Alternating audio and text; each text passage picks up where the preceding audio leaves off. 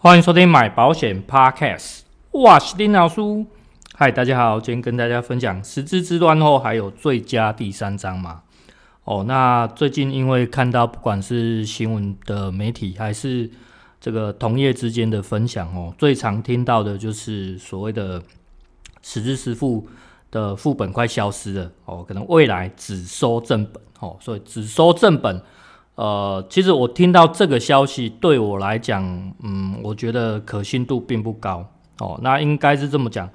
呃，我想要站在其他的观点，跟去大家去分享一下哦。那首先，因为我在了解这个最近的这些状况之后，我有去查了一下以前哦，那以前也曾经有过类似。哦，要增加这个损害填补原则哦，尤其是在一百零八年之前哦，那我就有查到一篇呃以前的新闻，是这个一百零七年十月二十九号这个 ET Today 的一个新闻哦，这个连结会贴在底下的这个资讯栏里面哦，那里面其实就有讲到，呃，当时就有类似相关的改革，只是后来因为呃工程太浩大，然后也真的不不容易修改哦，所以后来真的就没有实施。那里面这则新闻里面就有提到，呃，那个叶启洲教授，哦，那叶教授他就有提到说，其实很多民众会误以为说，诶，他新增这个这个损害填补之后，是不是副本就会消失？哦，其实不是，只是说同一个事件里面，你的总理赔金额不得大过你的这个实质的医疗费用。哦，所以这个东西才是关键。所以到底正本还是副本，其实根本就不重要哦，根本就没有那么重要哦。但是，一百零八年还是有实施这个每人意外跟医疗险三张的实施哦，这个是有有有发生的，没有错。那再来就是说，呃，想跟各位聊聊说，当然这个以下全部都是我个人的论点啦。哦，那当然我也是今天我一月八号录音的时候，哎，看到。这个某则在脸书上的发布，人家发布的一个分享的讯息，诶，我才更更肯定我这个论点是认为应该是蛮准确的，好，那跟各位去做分享，哦，那跟各位分享一下，为什么说这一波的这个十字之乱停售，为什么只有正本它纹风不动，但是副本大概都会开始有下架或者是调整正本的这种情况，哦，哦，原则上。原则上，我们把这个接下来的这一波改革，哦，分为旧制跟新制两个两个时期来看。以目前来讲还没改革的这个旧制来看的话，我不管买正本还是买第二张、第三张，我的理赔金是不断的叠上去的，所以我的总理赔金是累加的。基本上，我只要买到第二张，我的总理赔金。正常来讲，就会远大于我的实际的医疗费用了。哦，所以讲较歹听啊，你啊真正要感觉你有赚到，感觉你买第二张，你其实就有赚到啦。哦，以目前的情情诶情情况来讲，大概就是这样子。好，那所以不管你买第二张、第三张，以旧制现在就是这样子。那接下来在跟接下来接轨新制之前，我相信有一个叫做空窗期。哦，这个空窗期是什么？为什么现在大家？要纷纷的把副本下架，或者是调为正本，哦，因为在空窗期期间会发生一个状况，就是说我未来只要踏过这个改革之后，一定有人买到旧制跟买到新制的。好，那旧制的我原本就不会，呃，该赔的就是该赔的，哦，赔多少就赔多少。所以我这边在猜测，我大胆的猜测，在新制出来之后，就算你前面只买两张，你新制买的第三张，你前面的两张只要超过你的实质的医疗费用，你第三张大概也不会启动了。好，大概也不会启动，因为它要符合这个损害填补。哦，那前面已经等于是超超补了，你知道吗？已经补偿超过了，所以第三张基本上也启动不了。好，那当然，如果说你假设我们举例，你只有买第一张的正本，那你到新制之后，你再买第二张的副本。哦，在买第二张的副本的时候，他可能会做什么？做一个差额补偿，在你第一张正本还没有完全的填补到你的实质医疗费用的这个阶段，第二章只会补所谓的差额。哦，这个是我个人的猜测，在于这个中间的这个接轨的时期。哦，就是所以现在看到很多保险公司纷纷都改成正本，那到底副本会不会存存在呢？这个是等一下我接下来要跟大家分享的，就是说万一在我们之后全面改成新制了，就是最后的时期已经更改了，而且你看呃，接下来未来的这个些新生儿，他也只能接受新制的制度。那难道他只能有正本啊？我我不认为，大家可以去思考一个一个动作，一个一个想法，就是像目前我们所投保的车险，车险我们正常买都是买所谓的第三人赔对方的。那请问车险有没有限制说，我只能买一家，我只能买其中一家产物公司，我不能买第二家？其实可以买哦，可以买第二家，你买多家没有关系，但是我就是共同去补偿。你的这一次的车祸事故，所以未来的心智我反而更倾向于全面开放副本。为什么？因为我买正本跟副本没有差别啊，我共同理赔的就是赔这么多啊，你懂意思吗？所以站在保险公司的这个自由竞争市场的这个情况之下，我反而觉得往后全面 就是改革之后，反而可能全面开放副本，因为保险公司要竞争啊，他要收取保费。那他干嘛坚持正本呢？哦，这个已经没有意义了哦。所以你会看到现在没有所谓的产物公司在这一块所谓的坚持正本，没有这件事情哦。所有的东东西都这样。所以我个人的论点会认为说，在真正实施这个我们讲损害填补原则之后，全部都改成副本，这个才是机会最大的哦。为什么？因为我就算当第二章、第三章，我了不起也是去补偿，或者是按照。保额的高低比例去去做一个分配，这样子我们讲那个损失的分摊这样子而已哦，所以这个是我认为未来未来真正比较有可能，可可是大家目前预测的未来可能是在所谓的这个接轨的时候，就是我讲的这一段中间的空窗期，好，这个但是我我我可能会看得比较远啊，这个是我个人的看法，所以。你说未来会不会副本会消失？我完全不认为副本会消失，反而未来副本可能会更多。可是我要跟大家讲，我未来副本一定会变变弱，因为大家不见得，呃，因为所谓的副本，因为副本没有办法让理赔金增加哦，你懂吗？它只会帮你把保额拉高垫高而已。可是你的总理赔金还是一样这么多，哦，只是说副本的作用没有那么大了。好，这是想要跟大家分享我个人的一些观点是这样子。OK，那接下来就是想要跟大家呃分享这个关于第三章哦，最佳第三章的部分。那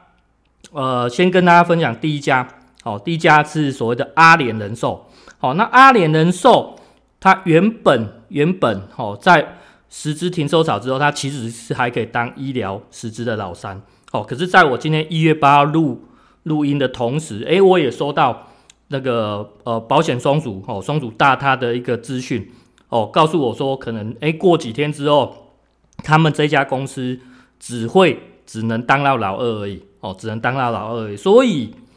呃，这个也是我证实我我认为说，未来这家公司它副本可以持续经营。等一下会继续跟大家分享哦，因为在阿联的这张医疗实支里面，它其实条款里面完全没有门诊手术的这个问题。完全一点都没有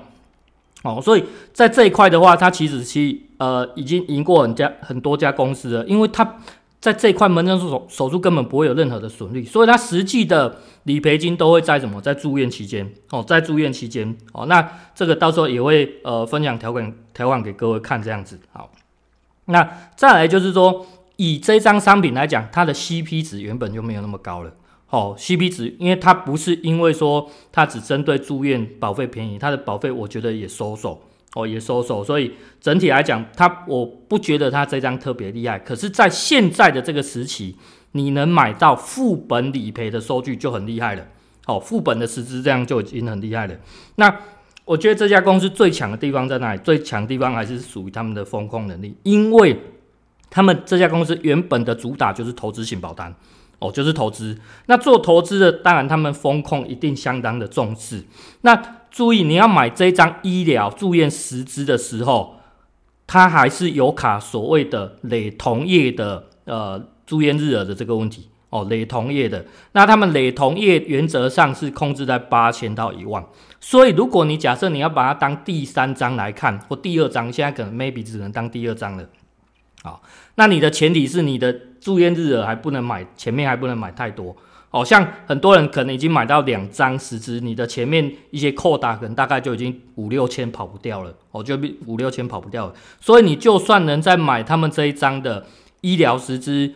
呃，我目前统计来看，最常看到就是买到两千的日额而已，哦，买两千的这个保额而已，他们这张实支，好，OK。所以在这一方面。虽然它的我们讲这张商品它的上限可以买到五千的保额，但是原则上我个人认为保险公司不会开放到五千，哦，因为他们在这一方面风控的很厉害，非常好。那再就是我在第三季三十一集里面有跟各位提到去分享到这个手术险，它的手术险一样也有这个风控的问题，为什么？因为要投保他们这个纯手术险，一定要先投保他们的定期的日额哦，一般的住院日额。那住院日额就会卡到我刚刚讲那个八千到一万的这个问题，一模一样的问题，好，一模一样的问题，所以你就算想要买手术，你的日额也相对你要呃先先买，所以还是会卡到这个问题，啊，那当然最强的，我觉得他们风控真的是这个超厉害的，就是他们的意外险，好，你要知道所有的意外险基本上都被保保金给卖爆了，可是他们家。连意外险，意外险是根本没有开放给保金去去代理的，好，所以你要买他们家意外险，给他特别去找他们的直营的业务哦，业务部队那边才有办法买到意外险哦，所以保金这边对意外险来讲，他们风控只是滴水不漏啊，哦，所以所以整整体大家可以去思考一下，包括他们现在最夯的最夯的什么那个失能险哦。他们私人险真的有强到这样子吗？你再去往前看几年，他们家的私人险是贵到爆啊！哦，根本没有人想要理哦。可是以放眼为放眼到现今来看，他们家私人险为什么可以冲到榜首？为什么？因为他们当时这些卖不掉，他们保费高，那 这些东西对他们来讲，他可以存活到现在，他还是有那些呃承受风险的能力，还是有那些胃纳量可以继续。支撑宝物来购买，所以为什么说他们风控做得相当好？所以从以上这几点，不管是呃我们讲呃实支也好，手术也好，还是它的呃意外也好，还是它的这个失能险，这几点以上啊，哦以上，我会认为说它是将来这几个月哦，未来这几个月里面，大概是医疗险最热卖的一家。哦，而且它目前以它目前的这个风控能力，我认为它是可以再撑几个月的，还是没有问题的。哦，所以我根本不认为副本在短时间内会消失这件事情。哦，这个是我个人的看法。那很早以前就有人问我说啊，这个阿联的这个商品好像除了失能以外，好像都没有什么好商品的，然后就想要呃尽早的去办减额缴清。可是你你看我刚刚讲这几项，不管是呃呃我们讲原本的失能，然后现在的实支。或者是未来的手术险，我觉得这些哦都会成为他们很强的主力。所以，如果你提早减额缴清，对你来讲反而是一个损失。所以我当时就给这些人建议说，你不要这么早下定论啊，也不要这么早减额缴清，因为未来怎么风水轮流转还不晓得哦，还不晓得。那真的，我觉得目前以现今的这个局势来讲，也真的是如我当时所预言的哦，这个大概是去年的事情了。哦，去年的事情了。哦，所以呃，以上先跟大家介绍这个第一家这个阿联人寿。那在第二第二家的这个保险公司就是阿银人寿。那阿银人寿是我其实这一这一集的主题就是要讲的，就是他们叫这个是我实际认为它是属于最佳的第三章。哦，那很多人对最佳这呃这一个名词来讲，就是这个形容词来讲，它所最佳可能是认为最好，可是我认为的最佳应该是属于最适合的。哦，最适合规划成第三章的实支的，哦，那所以你看，呃，以前还可以在那边挑，可是现在连前面我们介绍那家阿联，他都已经缩成要缩成第二章了。那你现在也唯有这一家了。那很有趣的事情是，其实我在十二月二十八号，去年的二十八号的时候，我记得我还特别，因为有同事邀我去讲课。哦，要我讲课，那我就是特别去分享这个最佳第三章的这个问题。哦，就是介绍这一章。那结果在二十八号，隔天二十九号就开始爆发一整连串的这个实质的停售了。哦，真的是很巧。可是你看，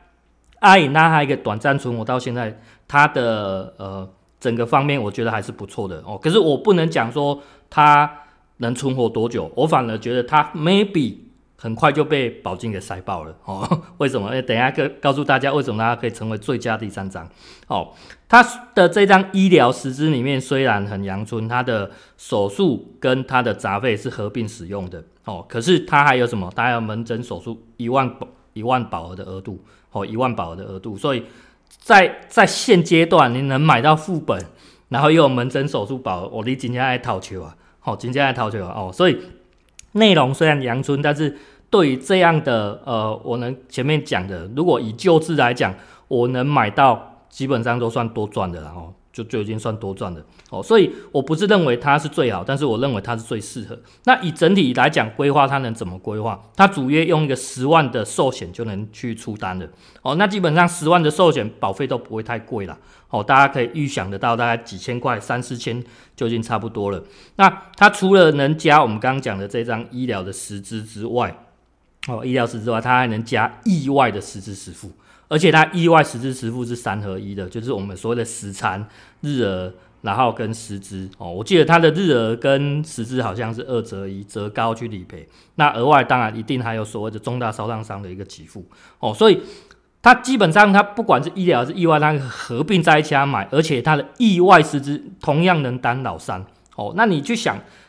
我只要买一张就可以，两者都当老三，这种东西叫好康的被得脆哦，今天不简单，今天不简单，而且它的意外实支就如同以前我们所讲的，它还是可以规划到所谓的高保额，十万以块，十万以上是没有问题的。哦，十万以上是没有问题的。好，所以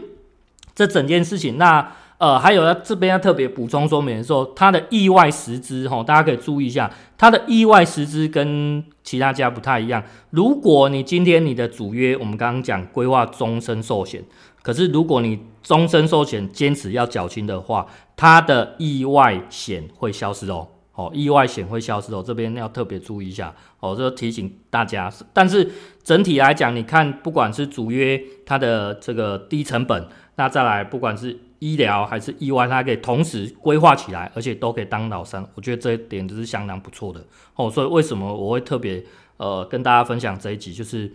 我觉得目前呢、因为现阶段，当然你说这家公司能当老三撑多久，我我不敢跟你保证。可是以现阶段来讲，它真的是老三的最佳人选哦，真的是老三最佳人选。好，OK，那最后最后啊、呃，在想要。呃，因为还是有人会想要留言问那个意外险的规划哦。那意外险实支的部分，其实在业界来讲，哦呃，maybe 产险那边也可以规划，或者说你讲这个寿险类的这边，那寿险那边还是可以找到老二、老三呐、哦，那但是原则上，如果你要找到高保额哦，就是规划到十万块以上的话，诶，还是很有便宜的啊。这边的话。因为它非常的便宜，它主约我记得我找到两家，它的主约都只要几百块哦，都是几百块的这种骨折险哦。那